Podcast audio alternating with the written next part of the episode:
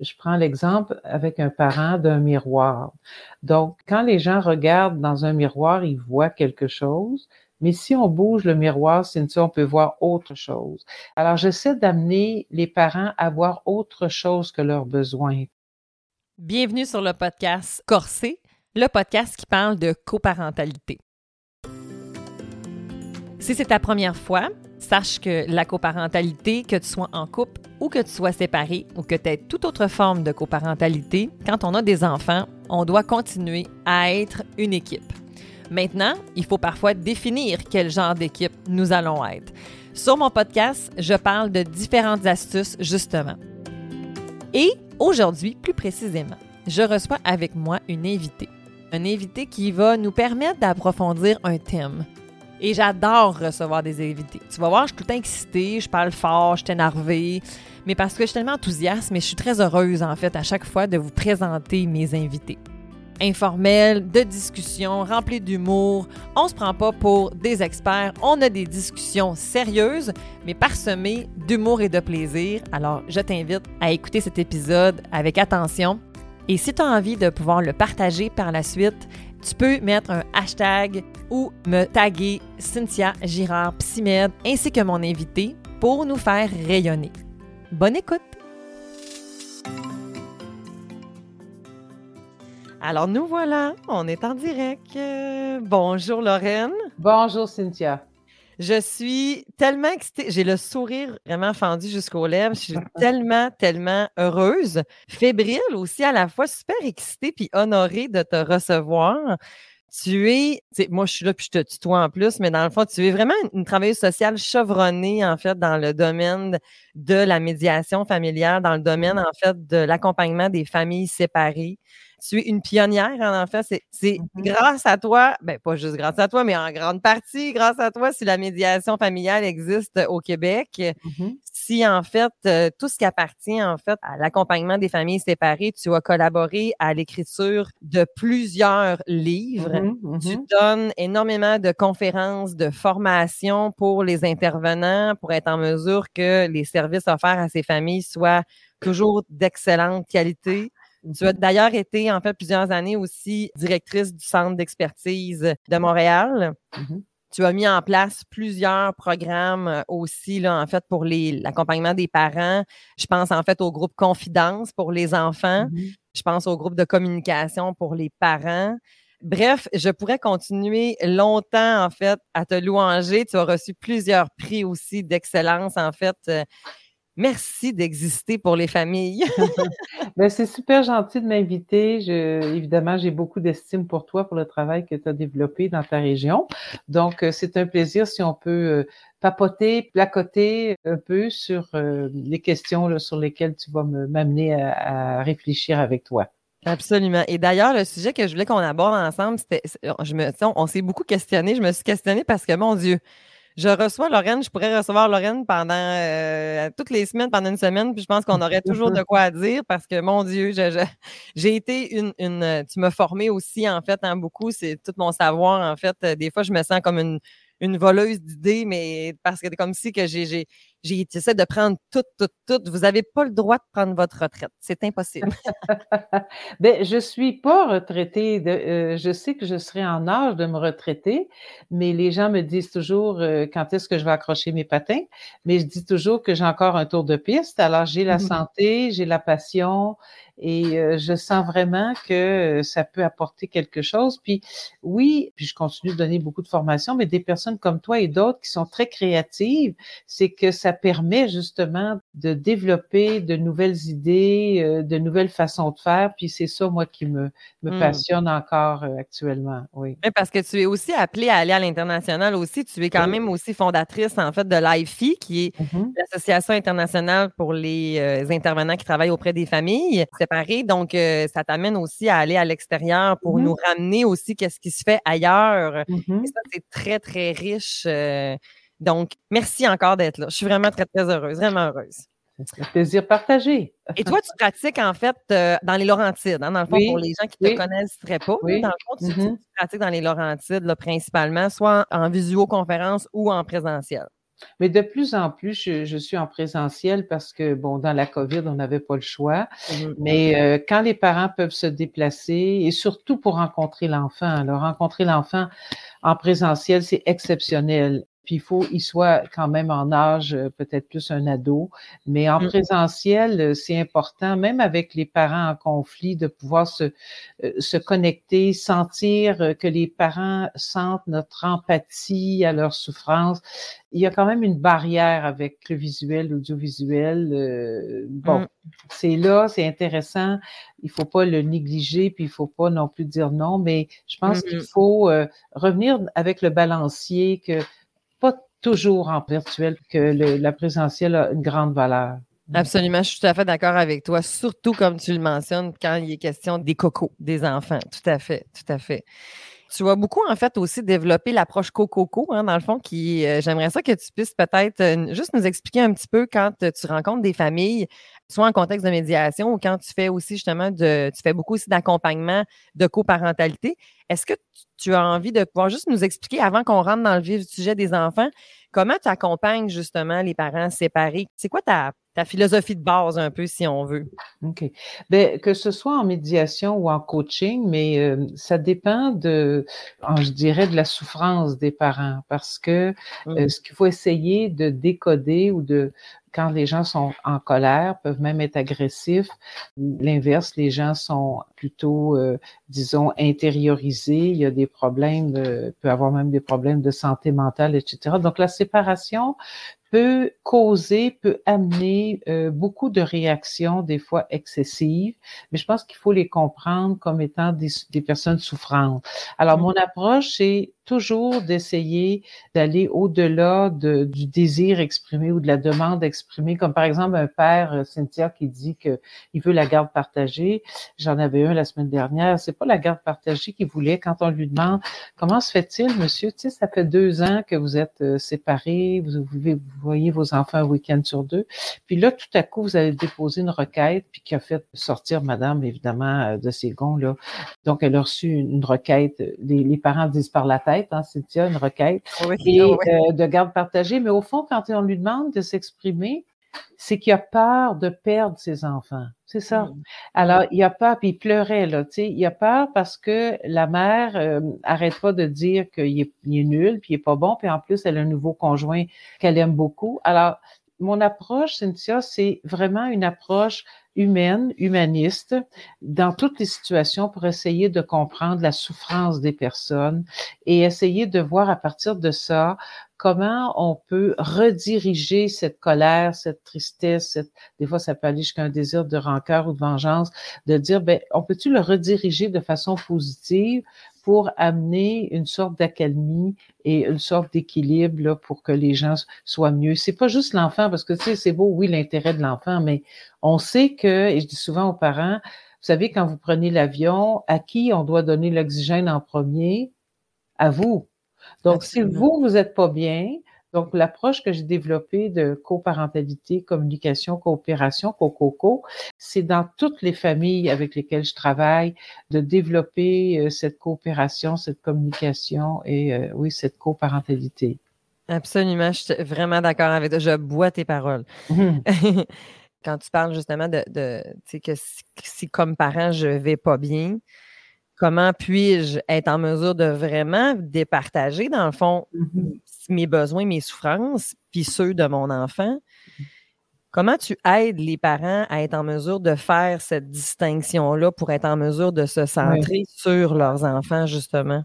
L'idée, c'est que moi, je donne, je prends l'exemple avec un parent d'un miroir. Donc, quand les gens regardent dans un miroir, ils voient quelque chose, mais si on bouge le miroir, Cynthia, on peut voir autre chose.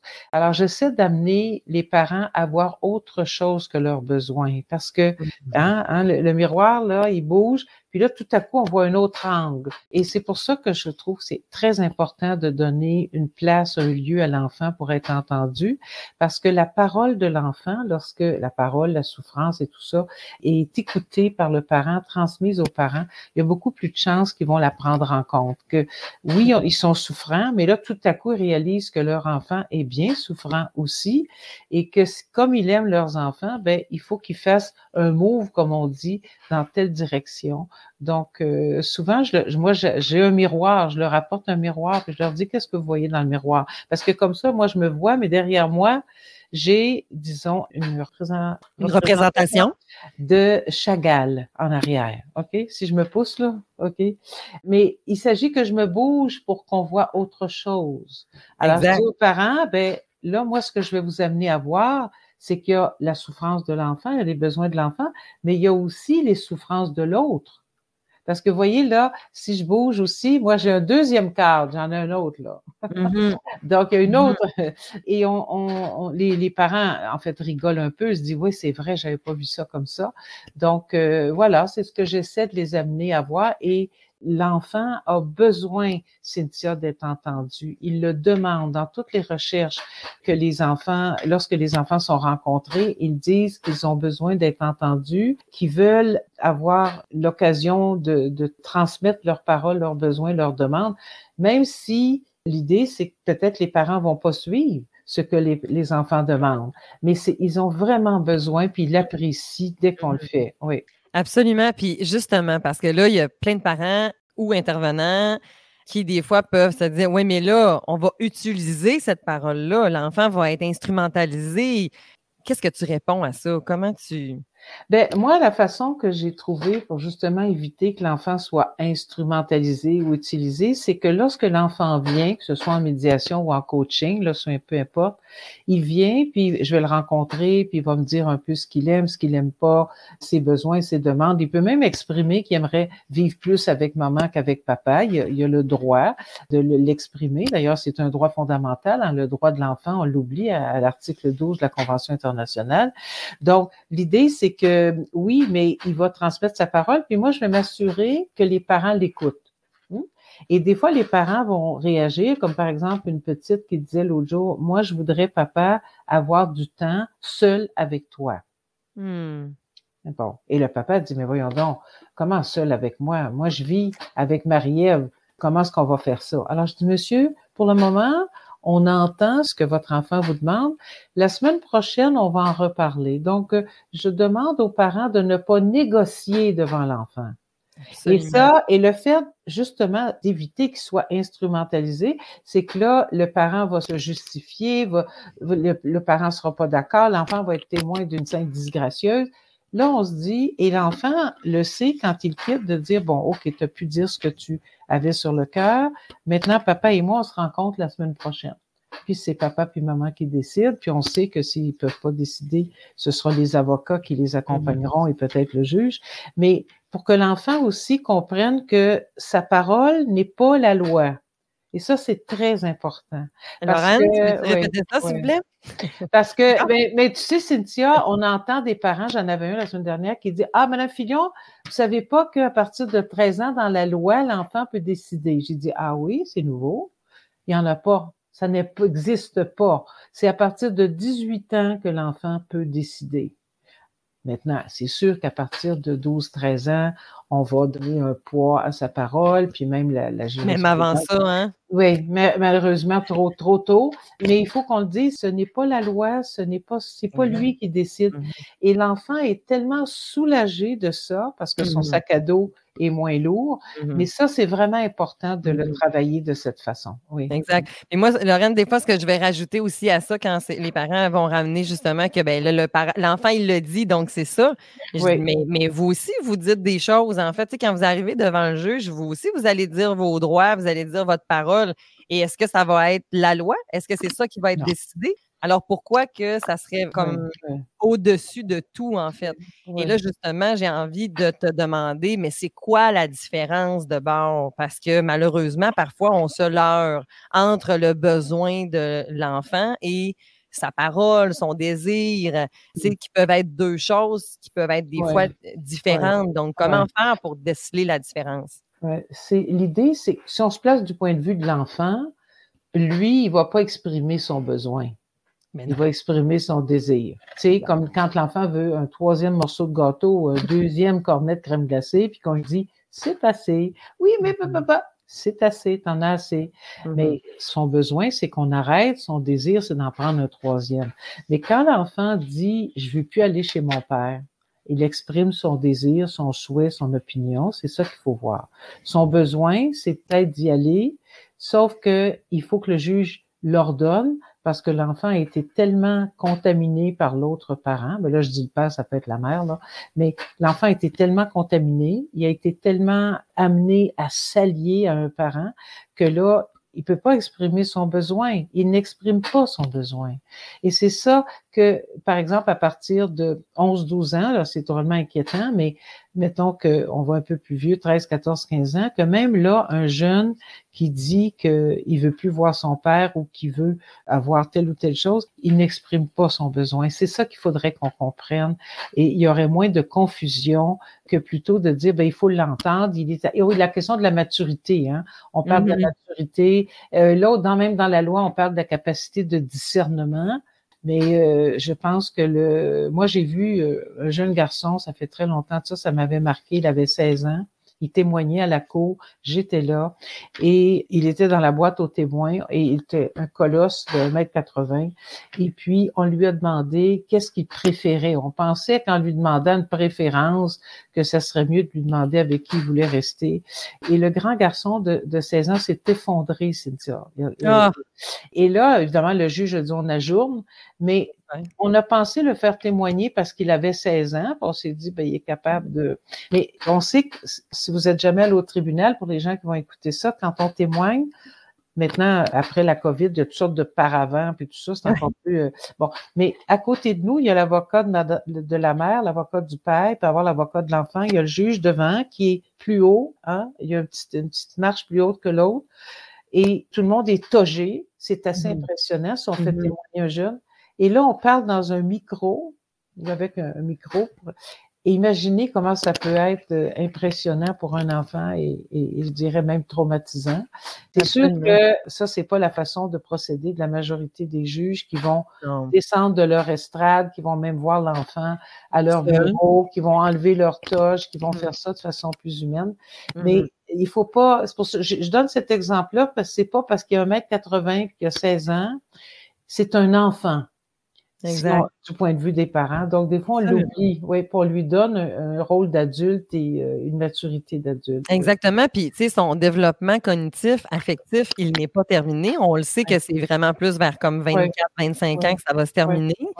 Et qu'en plus, lorsque l'enfant souffre, hein, dans le fond, d'une situation, ben, on peut s'attendre à ce que, dans le fond, son développement puisse être retardé. Donc, euh, c'est pas parce que j'ai de l'air, justement, mature que je peux peser toutes les conséquences d'une décision aussi importante, telle que de devoir choisir entre quel parent je vais choisir. Alors que biologiquement, on est construit pour être accroché et être en proximité de nos parents pour survivre.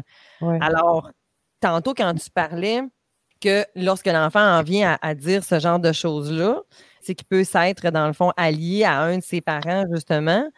Mais parfois, quand les deux parents se chicanent tellement fort, puis que l'enfant, il sait plus, il sait pas quoi. Il, il, là, il va, il, va, il va aller vers un des deux. Comment t'expliques ça, dans le fond? Parce que là, dans un contexte, des fois, où est-ce qu'il y en a un qui est peut-être plus clivé que l'autre, hein? si, mettons, je parle en mal de l'autre ou je fais plusieurs allusions comme quoi qu'il y a un bon parent puis que l'autre n'est pas un bon parent, mais que quand les deux parents se chicanent ou sont justement à, essayer de... Mmh. Mais c'est déjà l'idée, c'est que ce que les recherches ont démontré dans ces situations-là, c'est que l'enfant va s'allier souvent aux parents qui lui semblent le plus faible, qui a besoin qui a besoin justement d'avoir cette béquille-là, ou le parent qui se présente aussi comme victime, donc bon, ben, pauvre victime, bon. Mais ce que je voudrais revenir, ce que quand l'enfant exprime, par exemple, qu'il veut aller moins chez un parent, hein, que ça peut être des fois un refus justifié. Je, vais donner un exemple que j'ai eu à quelques reprises. Donc, un garçon qui s'en va chez son, son parent, ben, je dis le père ou la mère, peu importe, on va dire parent, s'en va chez le parent pour le week-end et son parent lui dit, ah, OK, je, je voulais te dire qu'aujourd'hui, on s'en va chez euh, ma compagne, mon compagnon, peu importe. Je veux te faire visiter la maison, puis tu vas aussi rencontrer ses enfants parce que c'est là qu'on va aller vivre quand tu vas, parce qu'il va, on fait une semaine, une semaine, donc quand on va venir, ça va être ça. Ah, L'enfant est un peu surpris parce que c'est rapide. Déjà, une nouvelle conjointe ou un nouveau conjoint puis des enfants. Bon, mm-hmm. par la façon de faire, on aurait pu faire mieux. On aurait pu faire plus lentement. Mais bon. Mais là, c'est pas ça. C'est que il s'en va et il y a trois enfants dans cette maison-là. OK? Et il y a deux chambres. Il y a trois chambres, pardon. Il y a une chambre de maître pour les parents, puis il y a je pense qu'il y avait des jumeaux dans une chambre et l'autre enfant. Il réalise qu'il n'y a pas de chambre pour lui. Oh. OK? Donc là, il visite la maison, mais on lui en parle pas trop, trop, et tout ça. Puis finalement, il dit, mais papa, euh, maman, moi, je vais être où? Et là, ils lui ont dit, écoute, ici, il y avait comme une espèce de petit raccoin. On lui avait mis des paravents. On a dit, écoute, ça, c'est temporaire en attendant que je finisse le sous-sol. Puis là, tu vas pouvoir avoir ta chambre. Mais imaginez pour un enfant de 12 ans qui je dis, s'en va dans une nouvelle maison, rencontre un nouvel conjoint, conjointe des enfants, il n'y a pas sa place. On n'a pas pensé à lui vraiment en termes de ses besoins. Donc, cet enfant-là va dire, et il faut faire très attention, il y a un, refus justifié. Donc, il faut l'écouter aussi dans le sens que quand il veut pas, mais qu'est-ce qu'il veut pas? Donc, son besoin, donc, encore là, on décode son besoin qui est j'aurais besoin d'avoir ma place, j'aurais besoin aussi d'avoir ma chambre et d'avoir mes espaces justement pour pas être pris dans ce... Puis là, le père avait beau lui dire que ces enfants-là sont très sympathiques, puis il y en a un qui est plus de son âge.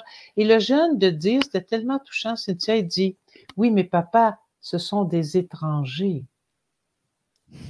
Parce que pour le parent qui est en amour, mon Dieu, c'est merveilleux, mais l'enfant, pour lui, alors, des situations comme ça, moi, j'en rencontre et en médiation et en coaching. Absolument. finalement, le fait de rencontrer l'enfant, de l'écouter, de l'aider à traduire son désir en besoin, ça peut. Ben là, je me souviens que le parent, qui, à ce moment-là, qui dit Ah, tu sais, c'était comme là, là, il y avait un flash là, de dire ben c'est vrai que il faudrait lui préparer une chambre dans cette maison-là, mais rapidement pour qu'il se sente chez lui. Alors, c'est des situations comme ça qu'il faut être encore là quand un, que ce soit un parent qui veut quelque chose, ben, qu'est-ce qu'il y a derrière? C'est quoi les besoins? Comment on peut aider à traduire en besoin cette demande-là? ça ne veut pas dire que ce papa-là ou ce parent-là, dans notre contexte, tu sais, que c'est pas un bon parent. Il a juste pas eu à sa conscience. Tu sais, faut, pas le juger. Le problème serait si, par exemple, devant qu'on met en lumière le besoin, que le parent maintient fermement que ben, c'est pas important, ça n'a pas à être pris en considération, mais là, on va se questionner sur le fait que là, ben là, il y a quelque chose qui ne fonctionne pas. Là. Et ça peut aller jusqu'à Cynthia que je signale à la protection de la jeunesse. Je dis si, et là, on parle pas juste d'un abus physique, on parle d'un abus ou psychologique, puis on en voit dans les conflits sévères de séparation des enfants qui sont torturés psychologiquement, qui sont dans des conflits privés, mmh. qui se promènent d'une maison à l'autre avec des discours contradictoires, et ça amène beaucoup de conflits entre les parents. Alors, il faut les soulager, et si les parents ne peuvent pas vraiment prendre en compte les besoins. Là, on parle des besoins de l'enfant. Ça m'arrive de faire un signalement à la protection de la jeunesse, oui. Mm. Mm. Il y a un commentaire qui vient de rentrer, en fait, qui, mentionne que, tu sais, c'est. je vais juste le reprendre parce que le nuancer un petit peu, mais qu'ils ne font rien à la DPJ. Ben, il faut faire attention, là, en fait. Là, il, y a, des fois, il y a des interventions peut-être qui ont pu être moins. Euh, moins optimal ou euh, mais dans ce temps-là, vous avez toujours la possibilité de pouvoir faire une plainte au commissaire, hein, dans le fond, de, euh, commission des plaintes pour être en mesure de pouvoir être entendu. Mais comme dans n'importe quelle profession, en fait, euh, on peut avoir de bonnes et de moins bonnes expériences et c'est très malheureux. Donc, il ne faut pas le garder sous silence. Je vous invite à en parler avec mm-hmm. leur supérieur immédiat, c'est ou avec les ordres professionnels si on a des doutes, en fait, quant au service qu'on a reçu. J'irai pas plus loin nécessairement là-dessus, là, mais je trouve c'est mm-hmm. important quand même de ramener qu'est-ce qu'on peut faire dans ce, quand on a l'impression que nos droits ont été lésés. Et je suis heureuse, en fait, Lorraine, que tu as abordé un refus justifié de ce genre-là. Parce que, bien sûr, il peut avoir la question de l'abus physique quand on a un problème euh, de santé mentale qui serait pas traité, un problème de consommation pas traité, une situation en fait de violence familiale, mm-hmm. euh, où est-ce qu'il va falloir qu'on démêle plein de choses hein, dans le fond. Mm-hmm. Que penses-tu de cette phrase? Peu importe la situation, en fait, l'enfant, son parent, à la base, il l'aime. Son parent, il y a des affaires qu'il n'est pas d'accord, qu'il n'aime pas.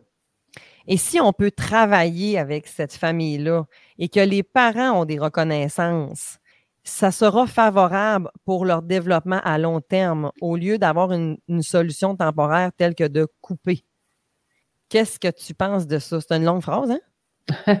Mais est-ce que tu veux dire, c'est plutôt que de couper le contact ou de retirer l'enfant puis de le placer? Là, c'est pas clair pour moi, oui. Oui, bien, dans le fond, d'arrêter tout contact, hein, dans le fond. Parce ah oui. je trouve que malheureusement, des fois, on a une solution rapide de dire, ben là, on va couper le contact, on va plus voir, l'autre parent, il le verra plus, et on va donner la garde à l'autre, mais si on a une situation d'urgence, bien entendu, on va le faire le temps nécessaire, mais par la suite, si on est capable de travailler avec la famille, qu'il y a de la reconnaissance, qu'il y a des changements, et qu'on est capable de pouvoir retravailler ce lien-là pour qu'il soit sécuritaire. Pour le développement optimal, ça me semble pertinent. Oui. Un questionnement que j'ai, moi, dans ma pratique, c'est lorsque, par exemple, euh, les deux parents sont en conflit sévère de séparation, puis qu'il n'y a pas vraiment de reconnaissance, puis à ce moment-là, la protection de la jeunesse va décider de placer l'enfant pour 30 jours soit en famille d'accueil, soit ben, de, famille euh, élargie, hein, de mmh plus en plus.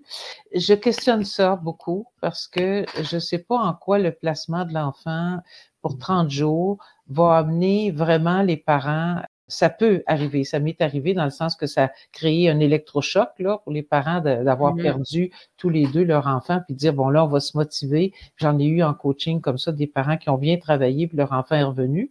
Mais je me dis, si on se place du point de vue de l'enfant, et je vais te donner ce qu'un enfant m'a dit, c'est qu'il a dit, euh, il me demandait, ben, qu'est-ce qui fait que tu es placé? Il a dit, c'est parce que mes parents ont des problèmes de comportement. Oh! Mais la raison de son placement, pourquoi on le place? Pourquoi c'est lui qu'on retire? Parce ben, que c'est lui, le, c'est lui qu'on extirpe, puis on dit, ben, en fait c'est comme on te place en, prison. On te, quand on sort quelqu'un, puis on dit, bon. Alors, qu'est-ce que ça veut dire pour l'enfant d'être placé dans une situation comme ça? Moi, j'ai eu quelques expériences comme ça, comme je dis, euh, plutôt négatives, où les enfants l'ont vécu comme ça. Moi, j'avais rien fait. Ben, c'est sûr que, tu sais, je veux dire, des choses différentes d'un parent à ben l'autre, tout ça. Puis y avait, mais on m'a placé, mais c'est mes parents qui ont des problèmes. Alors moi, je trouve que dans les situations de conflit sévère de séparation, on devrait davantage mettre des ressources spécialisées comme le coaching coparental ou peu importe le nom qu'on donne à ce service, comme il existe mm-hmm. le PCR ou d'autres, mais une intervention massive et intensive pour travailler avec les parents et travailler avec la famille et ne pas placer l'enfant. Parce que le placer, c'est, en fait, moi, je trouve que c'est comme on punit l'enfant par rapport à ça. Et c'est pas 30 jours, hein. Ça va ben, devenir, ça va devenir six mois. Ça va devenir six mois. Et là, c'est filoche un peu le travail que les parents sont prêts à faire.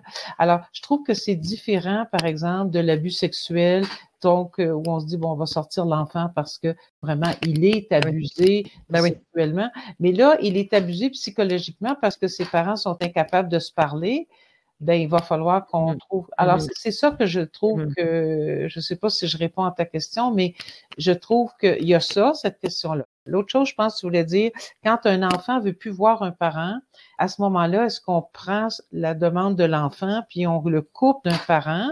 Moi, je pense que ça doit être très, très grave pour faire ça. Parce que même dans les situations d'abus sexuels, on organise des contacts après avec le parent et l'enfant. J'ai supervisé puis tout ça. Mais supervisé, bien sûr, exactement. Euh, parce que ce qu'on recommande, et un grand psychologue qui est assez connu au Québec, qui s'appelle Hubert Van Gezegem, qui a beaucoup travaillé avec l'aliénation parentale et tout, qui fait d'excellents travail, qui lui dit qu'il faut jamais couper le contact entre un parent rejeté et l'enfant rejetant. Il faut que le parent rejeté, puis moi, c'est ce que je conseille aux parents avec qui je travaille, continue de garder contact avec l'enfant. J'ai un père actuellement qui n'a pas de contact avec son fils depuis un an. C'est très souffrant. Mais il va, le fils est au secondaire, il va sur le portail de l'école de son fils. Il constate que son fils, je sais pas moi, il a eu 85 en mathématiques, qu'il a gagné le tournoi de volleyball ou de bon, peu importe il, à travers le portail, il est capable d'envoyer un message à son fils parce qu'il a son adresse courriel pour dire bravo, je suis fier de toi, je t'aime. Donc, le papa continue de garder contact. C'est son anniversaire, il faut qu'il lui envoie un cadeau. Ben, il faut que la maman donne le cadeau. Hein? Alors, moi, je travaille en coaching avec ces parents-là. Donc, il faut s'assurer que le cadeau va être donné à l'enfant des lettres, ça fait parce que je sais que maintenant on fait beaucoup de, de courriels, mais on peut aussi envoyer un texto. Il a son téléphone, un petit texto. Je sais qu'un papa qui fait ça, là, chaque jour, il envoie un texto à sa fille. Il n'y a pas de réponse. Mais moi, je dis, monsieur, arrêtez pas. Alors, envoie un texto pour dire Bonjour Sandra, c'est papa, je pense à toi aujourd'hui, c'est vendredi, je te souhaite un bon week-end. Faut être persistant, là, hein, pour un parent comme ça. Mais je pense que ça vaut la peine de le faire plutôt que la plus grande erreur, je crois, c'est de dire Bon, il veut pas me voir, donc c'est fini. Exact. Je fais plus rien. Il y a bien sûr des situations que ça, là, tu nous donnes un, un, exemple dans un cas de figure. Chaque situation a besoin de son évaluation pour être en mesure de pouvoir mm-hmm. savoir est-ce que, est-ce que je vais y envoyer une fois par jour, est-ce que je vais y en envoyer une fois par semaine, est-ce que je vais y envoyer une... Moi, je me souviens une fois où est-ce qu'on a, ce qu'on a finalement décidé de faire parce que c'était ça fonctionnait pas du tout. Tout ce qui était d'ordre du message, ça amenait l'enfant dans une désorganisation particulière qui le mettait des fois en danger. Donc, il envoyait des lettres à un enfant dans une, à un endroit, puis à ce moment-là, ben, l'enfant, au moment où est-ce qu'il va être prêt, va pouvoir aller chercher les lettres qui vont être là. Les enfants sont tellement créatifs. Un exemple qui me vient, à l'automne dernier, une jeune fille de 12 ans qui voyait pas son père depuis quelque temps. C'était très souffrant, puis la mère l'avait beaucoup contaminé là-dedans négativement. Mais bon, bref, elle, ce qu'elle a trouvé comme solution, c'était que son père vienne la voir jouer au volleyball. Hmm. Elle jouait au volleyball deux fois par semaine. Quand, j'ai, quand ça a été dit avec la mère dans une rencontre familiale, la mère était estomaquée parce qu'elle avait, ah, j'ai dit, oui, je sais, madame, ça se peut que votre fille vous dise des choses différentes, nouvelles, préparez-vous. Donc, et là, la mère a dit, ah, et devant moi, elle a pas osé dire non parce que sinon, parce qu'elle dit toujours qu'elle fait tout. Madame Fillon, je fais tout pour que ma fille aille voir son père. Mais là, la fille dit, ben, si papa vient me voir jouer au volleyball, c'est correct. Fait que donc, ça a été ça l'entente, c'est un, cas de coaching.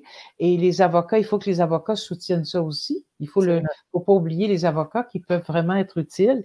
Mais voilà, la créativité des enfants, c'est incroyable. Alors donc, il y avait une issue proposée par l'enfant qui a été acceptée et que, sur laquelle on a travaillé. Mmh. Absolument, absolument. D'où l'importance de travailler avec les deux parents.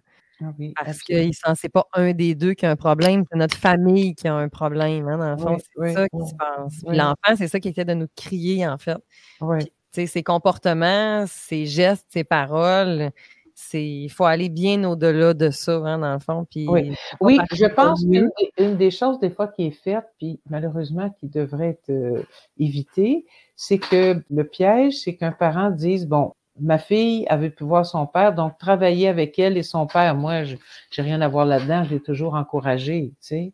Non, non, non, on est ensemble, mais oui, c'est ça, on est ensemble ah, là-dedans. non, on va travailler pour rien et l'enfant, on va pas vraiment l'aider parce qu'imaginez si on la voit avec son père puis qu'on a une rencontre qui se passe pas pire ou bien on va chez McDo puis ils mangent ensemble puis tout ça.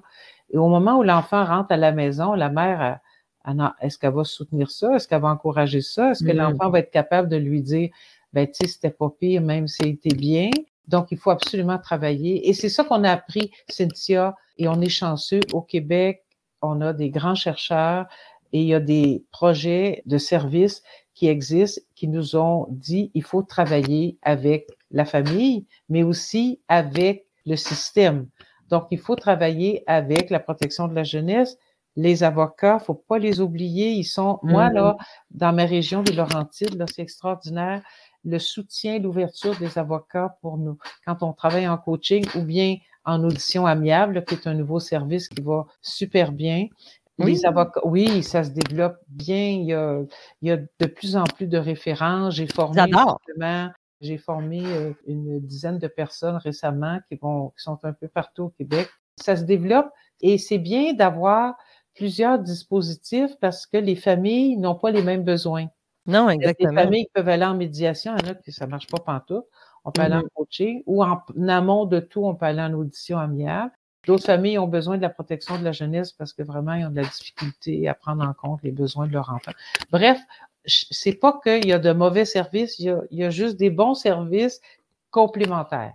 Exact, exactement. Ben non, parce qu'il faut pas qu'on. C'est pas la guerre au service, c'est mon Dieu, mettez-en parce que je suis d'accord avec toi que l'objectif, c'est de justement donner de l'intensité, en fait. Puis malheureusement, c'est c'est ça, c'est on a encore de la place, on a encore du travail à faire dans notre société, mais bon, en tout cas, on est deux bien motivés à mettre des affaires en place pour qu'ils mm-hmm, mm-hmm. puissent avoir des services, mm-hmm. effectivement. Alors, tu sais, ah, ceci étant dit, je, hum, on a donné plusieurs exemples dans le fond. Puis là, tu sais, c'est que ce soit maman vers papa, papa vers maman, maman, maman, papa, papa. Tu sais, je veux dire, c'est, on, est, on, est, on a donné plusieurs exemples aujourd'hui, mais bien entendu, euh, euh, moi et Lorraine, on croit formellement que c'est de tout genre de parents, on voit de tout type. Là, hein. Dans le fond, c'est vraiment euh, toutes les familles, en fait, à qui on s'adresse. Finalement, il n'y a pas un profil de famille. comme c'est, dans toutes les familles, dans toutes les strates, hein, dans le fond, aussi, aussi au niveau socio-économique. Donc, euh, les familles qui se séparent sont à risque. Hein. il y a des facteurs de risque, dans le fond, qui, peuvent être, euh, être plus présents, mais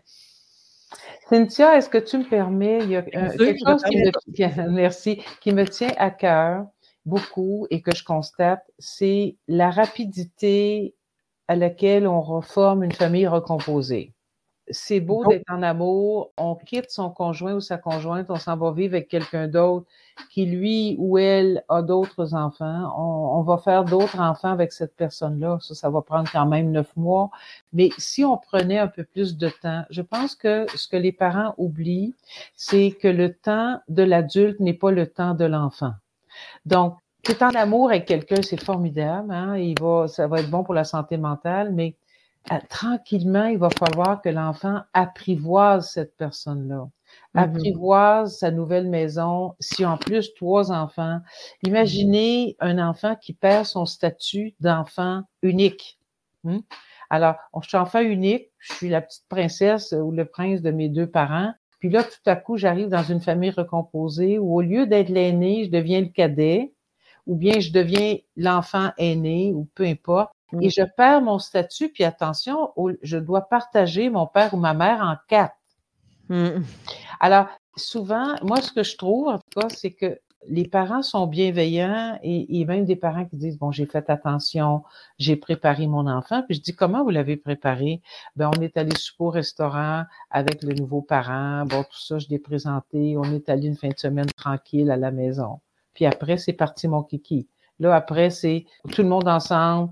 Et l'autre chose qui ferait tellement, donc prendre plus de temps. Oui, parce que vivre avec une personne et le côtoyer dans son quotidien, c'est deux choses très différentes. Et l'autre chose aux parents, c'est de garder du temps seul avec votre enfant. Les enfants le demandent tellement mmh. et c'est tellement normal. C'est pas que la blonde de mon père ou le chum de ma mère, il est pas fin. C'est juste que c'est pas pareil quand il est là.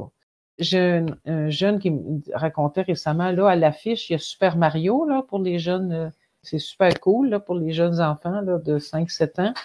Mais lui, il a 11 ans. Et dans la bulle de la famille recomposée, ben, ce que le parent il a proposé, c'est qu'on va aller au cinéma pour voir quoi? Super Mario. Mais tu vas aimer ça, tu vas voir, c'est cool. J'ai pas aimé Super Mario ou bien euh, Pat Patrouille, des films, tu sais. Mmh, mmh. Donc, que le parent puisse être capable de dire, bon, ben, mon conjoint, ma conjointe va y aller avec ses petits voir Super Patrouille. Moi, avec mon grand d'11 ans ou ma grande, on va aller voir un film, toi deux, tout seul. Cette difficulté-là, si j'en parle, Cynthia, c'est que je le vois souvent et c'est tellement une demande des enfants qui est un besoin, là. C'est pas un caprice. C'est pas. Non, ben non, exactement. les fameux caprices, on n'est pas là-dedans. Aller, aller voir un film de mon âge, seul avec mon parent, aller chez McDo, l'autre jour, le garçon qui disait juste aller manger chez McDo, tu sais, ça dure, chez McDo, c'est rapide, 30 minutes, mais au moins de parler seul avec mon parent, puis il n'y a pas les trois, quatre petits là à côté qui braillent ou que. Fait que j'en parle parce que je trouve que c'est important pour l'enfant d'avoir ce temps d'adaptation et ce temps seul avec ce parent. Mais je suis contente que tu aies euh, osé euh, dire, je peux s'en parler parce que je suis tout à fait d'accord, puis je vais rebondir sur deux choses que tu as dit là-dessus. C'est que même quand on est encore en couple, Mmh. et qu'on a plusieurs enfants, des fois, nos ah enfants, n'ont pas le même, les, les mêmes âges, et ils n'ont pas les mêmes besoins, puis c'est correct de passer du temps avec un, avec l'autre. Les enfants ont besoin de remplir leur réservoir affectif. Ils ont besoin d'avoir ce temps-là privilégié, mmh, mmh, et ce n'est pas effectivement de caprice. Vous le savez, en fait, quand là, vous, moi, vous me connaissez, quand vous me suivez, mais on ne parle pas de caprice avec un enfant, on parle de certains désirs qui peuvent être des fois prioritaires ou moins prioritaires, mais un désir qui n'est pas prioritaire, mais qui n'est jamais considéré, ça devient un besoin essentiel non comblé. La même chose que euh, ce que les recherches démontrent aussi, c'est que dans les familles recomposées, il faut que le couple prenne du temps en couple. Absolument. Alors, des fois, il faut pas se sentir coupable de le faire. C'est vraiment important parce que les cinq premières années d'une famille recomposée sont celles-là où mmh. c'est le défi de vous adapter, de définir les rôles et de survivre à votre nouvelle famille avec cette nouvelle. Parce que quand vous allez avoir passé le cap de cinq ans, il y a moins de chances qu'il y ait une séparation.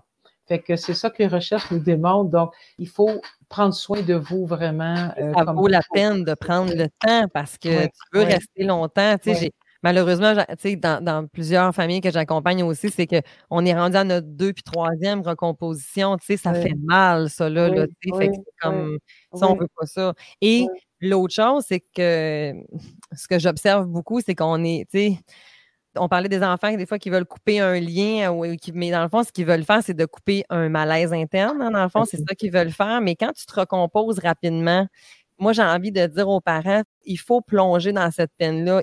Tu l'as-tu pleuré, ton ancienne relation? Des fois, on veut se couper. Hein, il m'a tellement fait mal, elle m'a tellement fait souffrir, je suis tellement triste, je suis tellement en colère. En fait, ça ressemble souvent plus à de la colère, mais à l'intérieur, je suis mmh. tellement blessée, ça fait tellement mal que je veux m'en couper de cette émotion-là. Mmh. Non, sens-la, ressens-la, regarde-la, tolère-la, donne-y de l'amour, puis fais-toi accompagner pour être en mesure de pouvoir justement épurer tout ce qu'il y a là pour pas que l'autre, parce que ce qui s'est passé dans ton ancienne relation, ben il y a des affaires qui t'appartiennent, qu'il va falloir que tu mettes différemment dans ta prochaine. Autrement, il y a des problématiques qui peuvent revenir. Hein? C'est ça des fois que les gens mmh. ils disent ah, mais là, je pensais que c'était le bon. Hum, ben oui, mais là, maintenant, quand ça fait 4, 5, 6 partenaires, la seule affaire qu'on a en commun, c'est toi. Fait qu'il faut qu'on regarde le fameux miroir. On a commencé avec le miroir du début, mais si on tourne le miroir vers soi, c'est pas un jugement, c'est juste prends le temps de régler ce qui est à l'intérieur de toi avant de t'engager avec une personne potentiellement fabuleuse. On, en parle dans les groupes de co-coco, la coparentalité, beaucoup de ça. Euh, j'avais un groupe justement cette semaine. On leur en parle aux parents, puis ils sont réceptifs. Hein, ils sont réceptifs à ça parce qu'ils viennent à ces euh, groupes comme des cours. Hein, ils sont là parce qu'ils veulent ils ont tous dit, ceux qui étaient là, c'est la première soirée, ils étaient là pour avoir des outils pour mieux communiquer, euh, mieux vivre leur coparentalité. Et euh, donc, ils sont réceptifs quand on leur parle de prendre le temps de s'adapter pour l'enfant, euh, respecter aussi le temps de priver avec lui, les parents ne pas se sentir prendre du temps pour eux. C'est des choses ah comme ça. Oui, oui c'est vrai, tu as dit ça tantôt, puis ça, c'est super important parce qu'effectivement, une relation saine avec son enfant, c'est mmh. aussi de dire non à l'enfant, c'est aussi de dire je mets une limite. Tu n'es pas obligé, tu n'as pas à être fusionnel, tu n'as pas à tout remettre tes besoins de côté. On a beaucoup parlé de la place du besoin des enfants, mais je je suis pas en train de dire, on n'est pas en train de dire, moi et Lorraine, que tes besoins comme parents sont pas importants. Au contraire, ils ont le droit d'exister. Il faut juste qu'ils soient départagés. C'est juste ça qu'il faut faire dans le fond, tu sais. Bon, mm-hmm. ça a l'air simple d'une même, là, mais tu sais, c'est mm-hmm, mm-hmm. ça. Il faut en avoir conscience, tout simplement. Puis il y a des belles ressources. Hein. Moi, dans ma région, on est choyé. Euh, dans les Laurentides, on a euh, le regroupement des familles séparées recomposées de Laval qui offre des services formidable euh, pour les parents séparés, seuls, euh, des groupes pour les enfants. Ils ont et c'est une ressource communautaire. On n'est pas obligé d'aller voir un thérapeute à grand prix. Puis les thérapeutes, on sait, sont surchargés. Mais ce groupe-là, entre autres, et je sais qu'il y a d'autres régions où il y a des maisons de la famille. Euh, ben, dans ma région, on a une maison de la famille. on a aussi une, une, une, maison en fait pour les parents séparés, mais elle est au lac Saint-Jean. Moi, j'arrête pas de leur dire, ça nous en prend une aussi euh, à, Saguenay, là, mais donc, on a, il y a effectivement plusieurs autres ressources comme ça aussi, puis c'est... Mmh, mmh.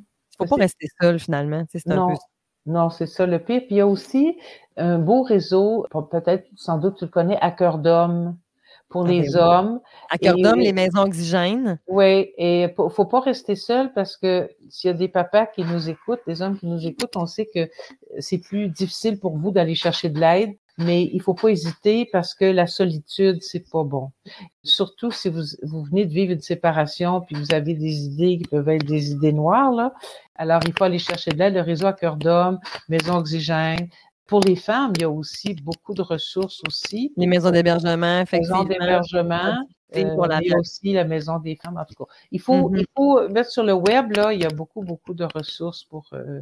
Et si on a besoin d'une autre chose que je profite, il y a les centres de justice de proximité Absolument. qui offrent des euh, informations, des consultations gratuites. Euh, vous pouvez appeler, vous présenter. Il y en a dans plusieurs régions du Québec. Donc, si vous avez besoin d'un avis juridique, des fois, on en a besoin. Donc, mm-hmm. les centres, mettez centre de justice de proximité, puis vérifier. Euh, il y en a dans différentes régions du Québec. Donc, on, on a quand même, Cynthia, de bonnes ressources pour absolument, aider, absolument, les, familles.